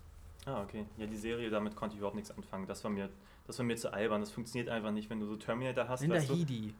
Genau, im Terminator hast du immer die Prämisse, so Teil 1 und 2 sind die Terminator mehr oder minder unbesiegbar. Die bauen halt den ganzen Film und fahren da mit LKWs auf die Terminator ein und hauen die nachher. Also die sind nahezu unbesiegbar. Das ist ja das Geile an Terminator. Das hat mich so traumatisiert bei Terminator 1. Das ist einer der ersten, die, der ersten Erinnerungen an einen gruseligen Film, die ich habe. Da war ich irgendwie fünf oder sechs, da hat mein Vater das mit mir geguckt. Ähm, und ich habe immer noch im Kopf so eine Szene in einer Tiefgarage, wo der Terminator einfach hinter ihr hergeht und sie, rennt weg Ja. und man weiß halt, es gibt kein Entkommen, man kann den nicht kaputt machen. Genau das, wie ja jeder Slasher-Horrorfilm Genau. funktioniert. Es geht ja im Grunde, ist das ja alles eine. Und das äh, macht ihn halt so ja. übermenschlich und eigentlich ja so, so, so, so gefährlich, so, dass du eigentlich alles mit dem machen kannst und du hast eigentlich keine Chance zu entkommen. So. Das ist ja die ganze Prämisse des Terminators. In der Serie wird es halt so komplett unterlaufen, indem die halt die ganze Zeit auf die ballern und dann halten sie damit auf und so ist natürlich so Gesetz der Serie, dass du, glaube ich, richtigen Terminator nicht erzählen könntest. Und es ist einfach irgendwie mega blöd. Also ich fand es nicht gut. Und dann auf jeden Fall in dem Film, um dann noch mal darauf zurückzukommen, also er wird in die Vergangenheit geschickt und dann erwartet man eigentlich, weil es auch das Setting ist vom Original und der Original Schwarzenegger landet auch da, irgendwie auch mit Material aus dem ersten Terminator und so, irgendwie ganz geil gemacht. Und dann plötzlich ähm, ist alles anders. Sarah Connor weiß von seiner Ankunft und so und offenbar gab es so einen Plot und da orientieren sie sich vielleicht an der Serie, dass ein Terminator halt in ihre Vergangenheit schon geschickt wurde, als sie neun war und quasi mit einem Terminator aufgewachsen ist, der dann Arnold in alt ist. Und Arnold in alt kämpft halt gegen, dann auch gegen Arnold in jung und später gegen so einen T1000-Verschnitt. Und das hat einfach extrem viele geile Momente. Später gibt es dann auch wieder eine, eine Verfolgungsjagd mit dem Bus äh, an Anlehnung an Teil 2. Und gerade die Busszenen sind phänomenal, so die Action-Szenen. Und also ich hatte sehr, sehr viel Spaß damit. Und Das klingt jetzt viel besser, als es bei allen anderen klang. Irgendwie, ich habe die ganzen, die ganzen äh, so Review-Quellen abgeklappert und alle fanden, der ist ja sehr, sehr durchgefallen bei der Kritik der Film. Ähm, und den fanden alle sehr scheiße. Und was ich irgendwo gesehen habe, war, also irgendwie von wegen, die Handlung ist scheiße, die Handlung macht nachträglich die ersten beiden Filme kaputt und äh, die Action ist geil, aber die Action ist eins zu eins kopiert aus Teil 1 und 2. Also die geile Action. Und ich fand das eigentlich geil, weil sie einfach darauf Bezug nehmen und natürlich irgendwie so ein bisschen ähm, einerseits. Hm? Lars guckt hier gerade das Mikrofon an. Ähm, einerseits halt wirklich darauf Bezug nehmen und das so wiederholen und andererseits aber auch irgendwie was Neues rausholen. Also ich tatsächlich hat es mich in Star Trek mit diesem Parallelhandlungsplot mehr gestört als jetzt irgendwie im Terminator. Aber wie gesagt, ich fand es irgendwie geil. Also ich mag auch Arnold, irgendwie ist der witzig und äh, auch als alter Mann noch irgendwie hat das alles was. Ich bin sehr gespannt. Ich habe gerade richtig Bock, den zu gucken. Ich habe bei, bei äh, Blockbustern sowieso oft eine andere Meinung als, als der Großteil der Kritik. Also zum Beispiel äh, mochten alle den ersten Tor und den zweiten nicht. Und ich finde den ersten Tor richtig scheiße und den zweiten richtig gut. Tor überhaupt nichts anfangen mit dem Charakter. Also ich finde den so albern, also schon der, die Prämisse. Ich finde ihn ja lustig deswegen. Und ich finde halt auch Chris Hemsworth spielt den super. Und also wie gesagt, den ersten Tor finde ich kacke. Da dachte ich auch die ganze Zeit, was für verschwendetes Potenzial. Man könnte das so lustig machen. Und Den zweiten fand ich, den zweiten fand ich ganz gut. Muss ehrlich gesagt aber auch sagen, ich ich bin bei Marvel so raus. Ich weiß immer gar nicht mehr, was ich eigentlich gucke oder was ich geguckt habe. Wenn ich an Thor denke, ob ich, ob ich kenne ich den jetzt nur aus den Adventure-Filmen oder habe ich den Film geguckt? Und der Iron Man, habe ich jetzt, habe ich jetzt die Iron Man-Teile alle gesehen oder habe ich jetzt, ich bin da völlig, teilweise wird das völlig konfus. Oder neulich habe ich hier gesehen Ant-Man und dann landen die auch auf dieser, dieser äh, versehentlich da auf dem falschen Gebäude und so. Und ich habe das so nicht gereilt. Ich dachte, hä, die sind doch jetzt da und warum sind die da falsch und was ist, wer ist dieser Wingman und so. Also das hat mich völlig, da, dazu kann ich wahrscheinlich die Comics nicht genug, aber das war mir zu viel Insider-Nerdtum. Also ich bin da irgendwie, Wobei ja irritiert mich das total. die Marvel-Leute sagen immer, jeder Marvel-Film muss als einzelner Film funktionieren. Tun sie wahrscheinlich auch, aber so bei mir in der Retroperspektive, so wenn ich drüber nachdenke, ist es halt so ein reines, woher kenne ich Captain America? Habe ich die Filme gesehen? Ist der nicht noch woanders? Und Ja. bei mir ist es so ein, so ein, so ein weiß ich nicht. Ich finde mittlerweile, also ich war sehr lange sehr begeistert immer von Marvel. Ich bin auch immer noch begeistert von dem Prinzip, das sie da am Laufen haben. Und das ist ja, Ja. auch einfach eine Idee, die alle versucht haben zu kopieren. Oder DC versucht das immer noch. Das ist ja traurig. Ähm, und das nur, was nur sie geschafft haben und was eine total geniale Idee ist, also dieses, diese, diese, was ja auch aus den Comics kommt, diese Universumsidee finde ich super und sie setzen das perfekt um und niemand sonst setzt es gut um. Ähm, sie sind die Einzigen, die das irgendwie hinkriegen. Und, ähm, und da, das finde ich alles super, aber mittlerweile wird es mir ein bisschen dünn. Also Ant-Man zum Beispiel, so, da dachte ich, jetzt habe ich Hast genug. du Deadpool eigentlich gesehen? Ja, aber das ist ja auch nicht, äh, nicht Marvel. Studios. Das ist Ja, ja, okay. auch Fox. Das gehört zu den, zu den X-Men-Sachen. Den fand ich super. Den fand ich Okay. sehr ballsy. Mal schauen, habe ich gerade vorgestanden in der Videothek. Ist Da ja nicht ansatzweise so radikal, wie alle sagen. Also alle so, wow, was die da für abgefahrene Sachen machen in dem Film. Macht ein paar lustige Sachen, ist sehr selbstreferenziell. Ähm, eine Sache, das ist kein Spoiler, äh, obwohl das ist, in diesem Podcast ist es sowieso egal. Hier werden Spoiler ohne Warnung Spoiler, geäußert. Und Bruce Willis ist auch die ganze Zeit tot. Ah, how dare you? Es gab da so irgendwann mal diese geilen T-Shirts, wo dann drauf stand, irgendwie, äh, stand da so drauf, äh, Kevin Spacey ist Kaiser Sosse und Ja, so. es gab auch mal ein T-Shirt, Dumbledore dies at Page sowieso Ja, und sowas. Wollte ich immer mal anziehen. Also spätestens, ja, egal. Ich, obwohl, wenn mir jemand, ich habe das Game of Thrones Staffelfinale noch nicht geguckt und die so. ganze Zeit versuche ich wirklich, das ist die eine Sache, wo ich Spoiler vermeide, weil ähm, meistens macht die Serie das, was ich denke, was sie tun wird. Aber immer wenn es passiert, denke ich so, wow! Also es ist wirklich so, so eine Sache. Äh, immer wenn ich Game of Thrones gucke, auch wenn ich es alleine gucke, ich bin die ganze Zeit immer rumschreien. Ähm, ich, ich, mag, ich mag das. Und das, das, das, ist auch, das ist auch das Hauptding, was mich an Game of Thrones interessiert. So viel anderes ist, also die Handlung mittlerweile ist zum weiß, Wegwerfen. weiß auch nicht, wie Serien das machen, aber die sind so mega manipulativ manchmal. Hast Ja. du Dexter mal geguckt? Nein, das Es gibt da als, als ein Staffelende von Staffel 4, das hat mich so emotional mitgenommen, das hätte ich nie erwartet. Das ist einfach so krass, was da passiert und du kommst da nicht drauf und das ist einfach so, denkst, ich glaube, ich hatte zwei Tage schlechte Laune, deswegen, wegen dieses Staffelendes. So. Ja, weil das funktioniert auch einfach, weil du so viel. Weil ich glaube, das liegt daran, dass du so so viel Zeit Figuren mit den dran. Figuren Eben. äh, äh, verbringst. Also auch bei Hannibal, es ist wirklich bei guten Serien, wenn die dann irgendwelche dramatischen Moves machen, dann bin ich immer, wow, Wow. abgefahren. Das, das ist. können sie nicht gemacht haben, Ja. nein.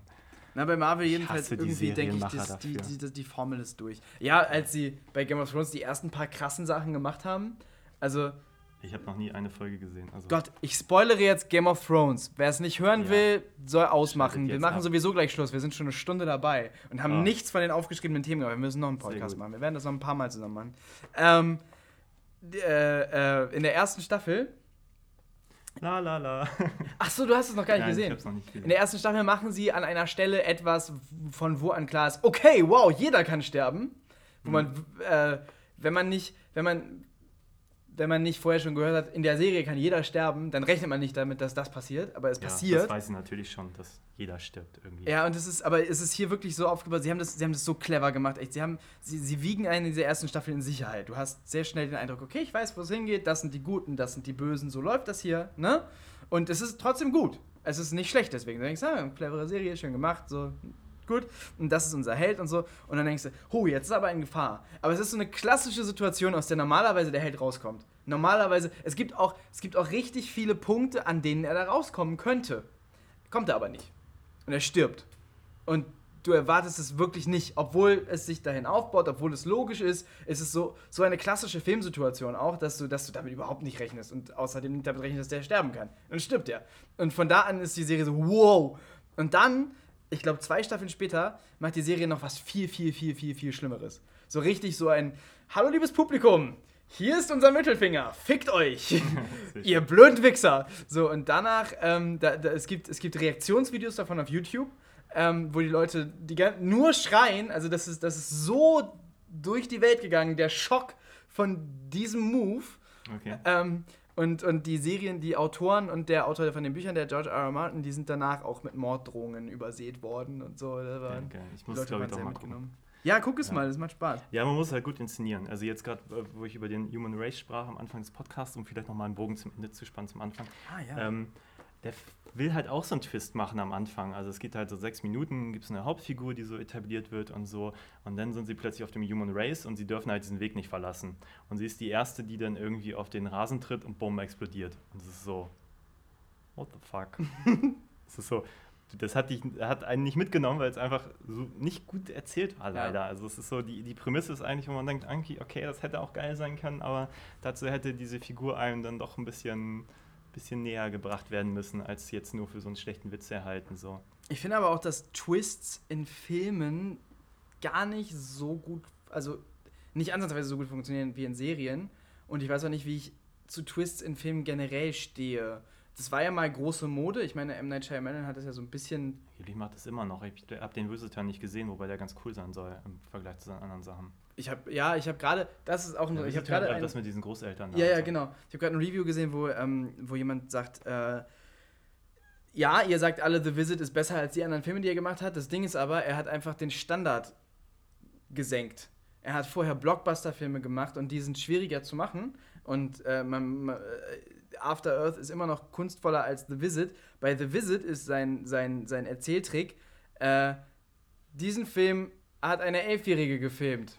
Hm. Und damit ist es vollkommen, äh, vollkommen, weißt du, vollkommen justifiable, Ja. äh, dass der halt ein bisschen scheiße ist. Und äh, also der Typ meinte halt, der Film ist beschissener als alles, was er bisher gemacht hat, fällt einem nur nicht so auf, weil es so ein Found-Footage-Ding ist und weil er Ja, dies, okay. das in der Handlung gemacht hat. Keine Ahnung, ich habe ihn noch nicht gesehen, ich habe nicht viel drüber vorstellen, gehört. dass er langweiliger ist als Lady in the Water, aber Den habe ich mir nicht angeguckt. Sei Da spielt froh. er selber die Hauptrolle, ne? Und irgendwo stirbt ein böser Kritiker und so. Er ist, er hat auch wirklich, wenn du mal Interviews mit ihm guckst, ich glaube, es gibt kaum unsympathischere äh, Menschen als M. Night Shyamalan. okay. Der ist so unsympathisch. Auch irgendwann in seiner, in seiner Hochphase stand, äh, war er auch irgendwann mal auf dem People's Magazine oder so, wo dann stand The New Spielberg.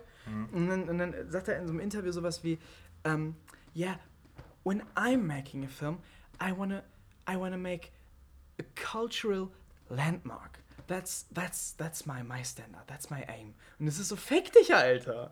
Ich so, weiß auch nicht, was mit dem äh, in den gefahren ist. Ich mochte ja Six Sense total gerne, Unbreakable mochte ich auch noch. Und dann ging es so steil abwärts von The Village über, was kam danach, Lady in the Water. der, und der ist einfach talentfrei. Ja, der, der und- hatte Glück mit Six Sense. Und das ist, ich glaube, das, ist auch einer war's. dieser Menschen, die, die Glück hatten, dass wahrscheinlich irgendwelche Produzenten immer gesagt haben, nee, du machst es so, wie wir wollen, so. Oder Ja. hier nimm mal irgendwie die guten Drehbücher und nicht deinen Scheiß, so. Und in dem Moment, wo er dann plötzlich äh, kreative Freiheiten hatte, hat sich dann rausgestellt, wie wenig er damit eigentlich umzugehen weiß, weil er einfach wahrscheinlich einen Scheißgeschmack hat. Der hat ja auch vor Unbreakable 2 äh, Independent-Filme gemacht.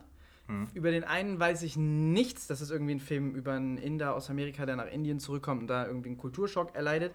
Genau. Gan. Gan. ähm, und und sein, sein anderer Film, ich weiß da die Handlung nicht, was ich aber weiß, ist, dass er den für Miramax gemacht hat und dass Harvey Weinstein ihn, als er den Film gesehen hat, so angebrüllt hat, ähm, dass er geweint hat. Das ist so eine, eine, eine Oh. Anekdote, die so, die, so, ähm, die so kursiert, ja. Weinstein hat den, den jungen Shyamalan zum Heulen gebracht und rausgeschmissen und den Film ins Regal gestellt, niemals rausgebracht. Ähm, so rausgehauen wie einen geprügelten Hund. Und dann, dann hat er, der, der hat voll Glück, dass der dann noch irgendwie Film machen konnte danach. Also der hat vor Unbreakable scheinbar auch Scheiße gemacht, die nur einfach nicht veröffentlicht worden ist. Okay. Und nach Sixth Sense dann auch wieder Scheiße. Aber darauf wollte ich gar nicht hinaus. Ich weiß überhaupt nicht mehr, was mein Einstiegspunkt hierzu war. Ich wollte Keinem lassen Schimmer. Twists, Twists in ah. Filmen. Genau, er hat damit diese Mode ausgelöst, dass jeder Film einen Twist haben muss und so. Und ich finde eigentlich Filme, die einen Twist, also die durch ihren Twist funktionieren, deshalb scheiße, weil die sind null, die kannst du nicht wieder gucken. Die verlieren, also, oder manche von denen dann irgendwie unter einem anderen Gesichtspunkt, aber ich finde, viele verlieren einfach viel, dadurch, dass du den Twist kennst. Definitiv, ja. Und ähm, Ja, wobei Fight Club kann man auch immer wieder gucken. Fight Club Also, ist zum Beispiel die Ausnahme von der Regel. Fight Club, Fight Club ist, ich finde, Fight Club würde auch du- ohne den Twist Kennst du funktionieren. so Filme, die so richtig diese Rotz-Twists haben, wo du die ganze Zeit rätselst, was mag das Ende sein? Es gibt einen ganz schlimmen Film, Stay von, von Mark Foster, der später dann die, die äh, da hier irgendwelche Bonds gemacht hat. Mit, ähm, ich komme gerade nicht auf seinen Namen. Auf jeden Fall super dummer Film, weil die Auflösung, ich spoilere das einfach mal, weil diese, die Auflösung ist eh so mega dumm. Es ist alles so Mystery-mäßig und so, alles sind so Meathouse und komische Leute und komische Dinge passieren und so. Und so nach Six Sense ist man ja eher mal am Rätseln, okay, wer ist, ist er jetzt tot die ganze Zeit oder ist er in so einem Nahzu, to, äh, nah, äh, man, nah, Nahtod. Nahtodzustand so. Und die Auflösung ist, er hat einen Autounfall und ist in so einem Nahto äh, nah Nahtodzustand, was ein komisches Wort. Und alle Leute, die um ihn herum sind und ihn versuchen wiederzubeleben und so, sind Teile dieses Films, seines Traums so. Und alles, was in diesem Film passiert, ist komplett irrelevant. Ja, und diese Art von Es Twist ist, er hatte einfach einen Autounfall und wacht nachher irgendwie wieder auf und sieht dann die Leute, die ihm dann sozusagen in seinem Traum begegnet sind. Und es ist, es ist, hat überhaupt gar keine Substanz, es ist super dumm, es ist mega langweilig und es ist einfach ein richtiger Scheißfilm. Das ist die schlimmste Form von Twist. Das hat Shutter Island auch gemacht. Und deshalb finde ich den Film scheiße. Äh, das hat Identität auch gemacht. Das ist, das geht nicht. Shutter Island finde ich ja noch insofern ganz gut, als das, aber das haben auch schlaue Leute gedreht. Ähm, mag man dem, dem Drehbuch, glaube ich, zusprechen. Aber tatsächlich, äh, finde ich, hat, hat äh, jetzt komme ich nicht auf seinen Namen, ähm, Äh, der den Film gemacht hat, äh, Ja, ja, Scorsese, Scorsese. Ähm, hat, hat doch den ziemlich over the top inszeniert. Also gerade am Anfang, wenn er auf dem Schiff ist, hast du immer schon das Gefühl, das fühlt sich falsch an. Und ich finde das ganz cool, weil er im Nachhinein sagst du, ja, es fühlte sich alles falsch an. Das mache ich ganz gerne, so auf so einer Ebene. Ja, so, dem mochte ich Ich mochte, ich mochte den, den Twist auch aus Trotz nicht, weil ich diese Art von Twist einfach Ja, hasse. die Twists sind eh dumm. Äh, Also, genau. Und das ist sowas, in Serien finde ich nämlich Twists effektiv. Das funktioniert. Oder nicht unbedingt Twists in, im Sinne von, alles war anders, als ihr die ganze Zeit dachtet. Das finde ich, das, das ist, das finde ich dumm. So Ja. bei Sixth Sense mag das funktionieren. Aber so, aber bei, bei, bei Saw auch. Saw versucht dann am Ende einen Twist daraus zu machen, dass der Typ am Boden die ganze Zeit am Leben war. Und der Mörder Ja. ist. Das interessiert mich doch nicht, was mit dem Typen am Boden ist. Der ist mir doch scheißegal den ganzen Film lang. dann kommt bei Saw dann auch so krasse Musik, so dum, dum, dum, so Ja. Und das machen Filme ganz oft, dass sie ihren Twist dann so übertrieben haha Ja. machen und man denkt, ja. Die und? waren schlauer als du. Ja. Aber ich finde, in Serien funktioniert das zum Beispiel ganz gut. Also unerwartete Wendungen der Handlungen und, und, und auch Twists, so wenn man da anders irgendwie mit verbunden ist. Und ich finde, in- Ja. in das Medium gehört sowas rein. Aber bei Filmen gefällt mir das eigentlich gar nicht. Finde ich das einen billigen Trick, einen billigen dramaturgischen Trick. Ich mag stringent erzählte Sachen, so wie Mad Max Fury Road oder einfach gut erzählte Liebesfilme oder gut, gut erzählte Dialogfilme auch mit gutem Dialog oder so. Äh, Also irgendwie einfach ein Film, der so seine Geschichte. Filme müssen irgendwie für mich kompakter sein. Wenn Filme so Wendungen, also jetzt habe ich vorhin gerade gesagt, man sollte Eigenarten mehr schätzen und jetzt sage ich, Filme müssen kompakt sein. Aber ich meine, ich finde einfach, einfach Twist scheiße. Twists in Ja, Filmen. ich glaube, kein ist- gutes ist- Erzählmittel. Ich glaube, für meinen Geschmack, also ein Film muss halt ohne den Twist funktionieren und wenn er dann einen Twist hat, finde ich es nicht mehr so schlimm. Aber wenn man nachher jetzt darauf runterbrechen kann, dass der Film eigentlich nur noch für Ja. Twistes existiert, dann Ja. ist es halt einfach ein blöder Ich Film. bin auch die beste Person zu sagen, ein Film sollte nicht so krasse Wendungen haben, das funktioniert nicht. Und Hans Wagner wird auf der Hälfte zu einem komischen Kunstfilm. Naja, ja.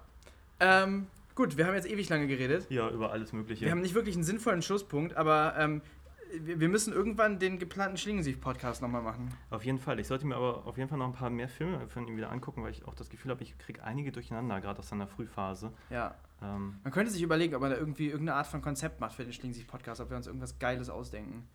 ja, Oder einfach über die Filme reden. also wir hatten ja schon eine Stunde voll, wenn wir einfach nur Dietrichs Anekdoten nacherzählen. Ja. Aber ja, Na, mal gucken.